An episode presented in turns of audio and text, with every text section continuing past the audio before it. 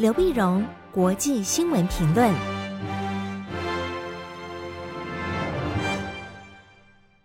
各位听众朋友，大家好，我是台北东吴大学政治系教授刘碧荣，今天为您回顾上礼拜重要的国际新闻呢。第一个，我们先看中东的战事。那以色列对哈马斯的这个战争呢，那么在上个周末有了一个新的发展。那以色列宣布呢，战争进入到第二阶段。第二阶段呢，就是地面部队啊，已经开始进入到加沙走廊啊，把坦克啊，什么地面部队进去。但地面部队进去，它不管是规模、它速度来讲，跟一般预期的不太一样啊。本来一般认为说是大规模的地面部队啪一下子进到加沙走廊啊，但是以色列是进步的非常慢，它进去就三四公里，那么速度缓慢，小规模的一一步一步走。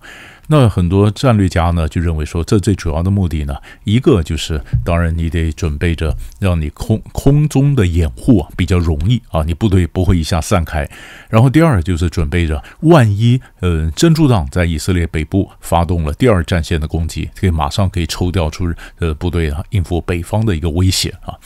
那部队整个进去以后呢，当然也也也的确营救出来以色列的被劫持的女兵。啊，所以以色列人举国欢腾啊！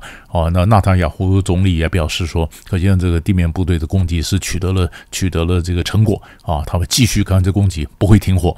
国际上呢，不断呼吁以色列要停火，那以色列就表示现在停火无异投降啊。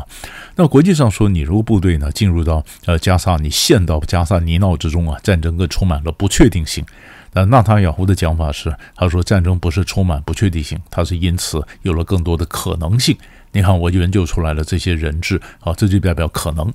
美国呢这边当然是对以色列呃全力支持，但是也告诉以色列说，你一定要看要多增加的人道援助啊，你光是这样的一些一些水啊、人粮食啊什么进去是不够，要增加更多的人道援助。那哈马斯这边就表示说。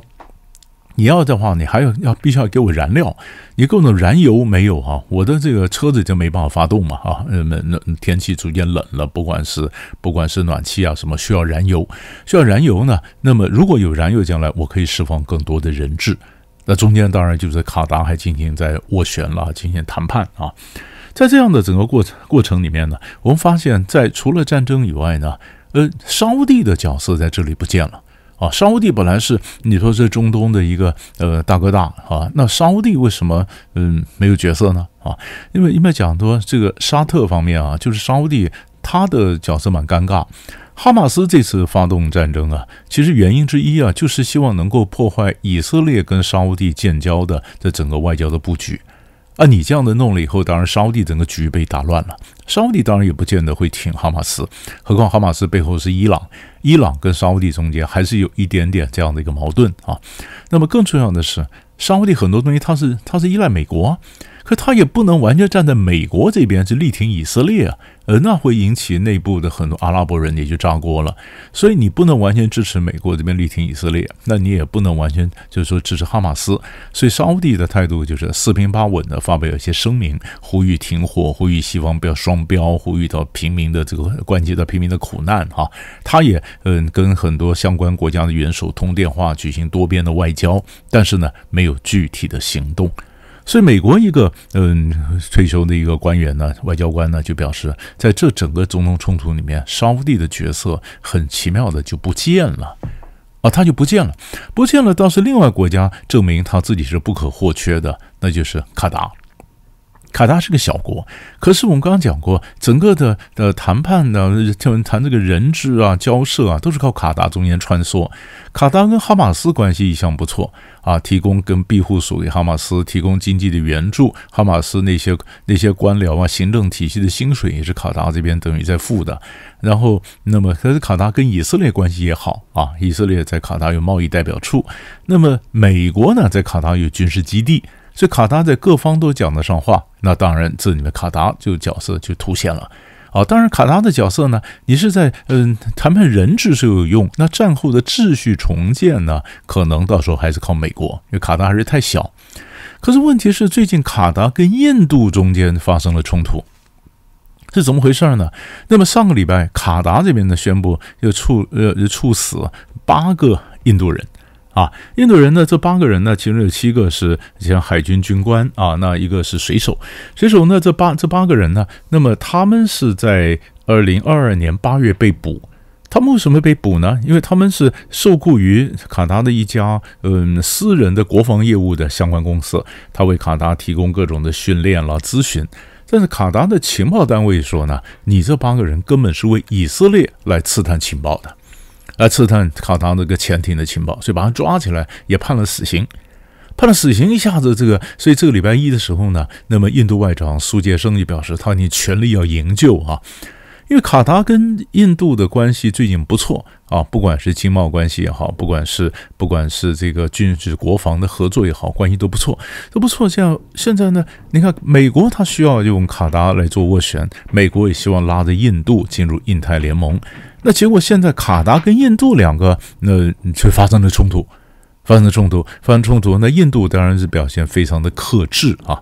但是在克制之下，最后我们就看卡达的这个苏丹呐、就是他的国王会不会特赦这八个人啊？那这个外交的危机会不会不断的扩大，影响到中东，会影响跟美国的关系？这等我们都是嗯一起来关注。可是还有一个新闻跟这个相关的，就是要援助以色列，美国要拨款呢、拨款。所以上个礼拜新上任的这个美国的众议院议长呢，呃，Johnson 呢就表示，Johnson 就表示，他说呢，他这个礼拜天就说，他在这个礼拜啊，国会这个开会的时候，他要提出动议啊，要援助以色列一百四十五亿美元。那一百四十五亿美元从哪里来呢？啊，那来，他是从美国援助乌克兰的钱里面拨出来。我、天哪，那这个这个就和白宫和参议院的立场就相左了啊。那么，呃，江森的表示说，我不是不援助乌克兰呐，可是援助乌克兰得有个条件嘛。啊，所以江森跟白宫之间的这个这个冲突啊，你可以看到就开始逐渐逐渐在酝酿。这就连接到我们第二个要跟大家嗯分析的一个新闻，就是江森怎么冒出来的。就上个礼拜，美国众议院选举终于在礼拜三的晚上。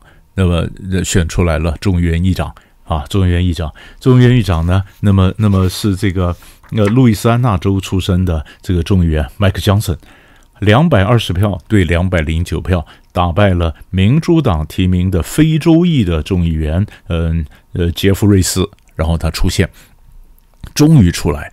很难选，选了半天，好，那终于就内部摆不平。Johnson 好处是能够让争取到温温和派共和党人的票，以及这个极右派的共和党议员的票啊。他是，可是问题是白宫跟他不熟，那他是一个蛮资浅的一个众议员，二零一六年才首度当选。但是问题是，他是个宪法律师，川普派，完全支持川普。而这川普，他能够，嗯，就一般的评论就是，他能够找出很多宪法上的一些理由，建构出他他一套理论，说二零二零年选举是没效的，啊说因为很多各州了改变了选举的方法，这是违宪的啊。那川普就觉得他们这个，嗯，极右派的这民粹的，就是说当年二零二零年选举是民主党就窃取了这胜利。哎，江森他就是支持这这种说法，这种说法呢，而且他也非常强硬。当年这个裴洛西担任众议院议长的时候，曾经撕毁川普国情咨文的讲稿，那么结果他这个呃，江森也说这种行为严格来讲是犯罪，也是违宪的啊，违宪的。他反对堕胎，反对那么同性的婚姻啊。那么所以所以川普的讲法，在选举时候，川普说我并没有为江森背书，但是我呼吁大家支持江森。这是江森，所以但是他是一个没有经验的，是的一个呃众议院议长，没有没有太多的政治经验。他也是路易斯安那州选出来的第一个众议院的议长。好了，这个议长他现在要跟要跟这个国会来整个来来来呃代表带领国会，然后跟白宫来对抗。那所以不管援助也这个呃以色列啦、乌克兰的问题啦，或者预算的这个上限呐啊，或者政府要关门的怎么增加特别预算呢？这后面都还要较劲。那么这个礼拜关于是不是单独援助以色列，就可以看得出来他们中间那个碰撞。所以这我们从嗯中东战争和美国内政这两个连接就可以看得清楚。最后一个新闻呢，我们看到当然是王毅到美国去访问。王毅的美国访问呢，在十月二十七号上个礼拜五的时候呢，美国总统拜登在白宫就接见了王毅。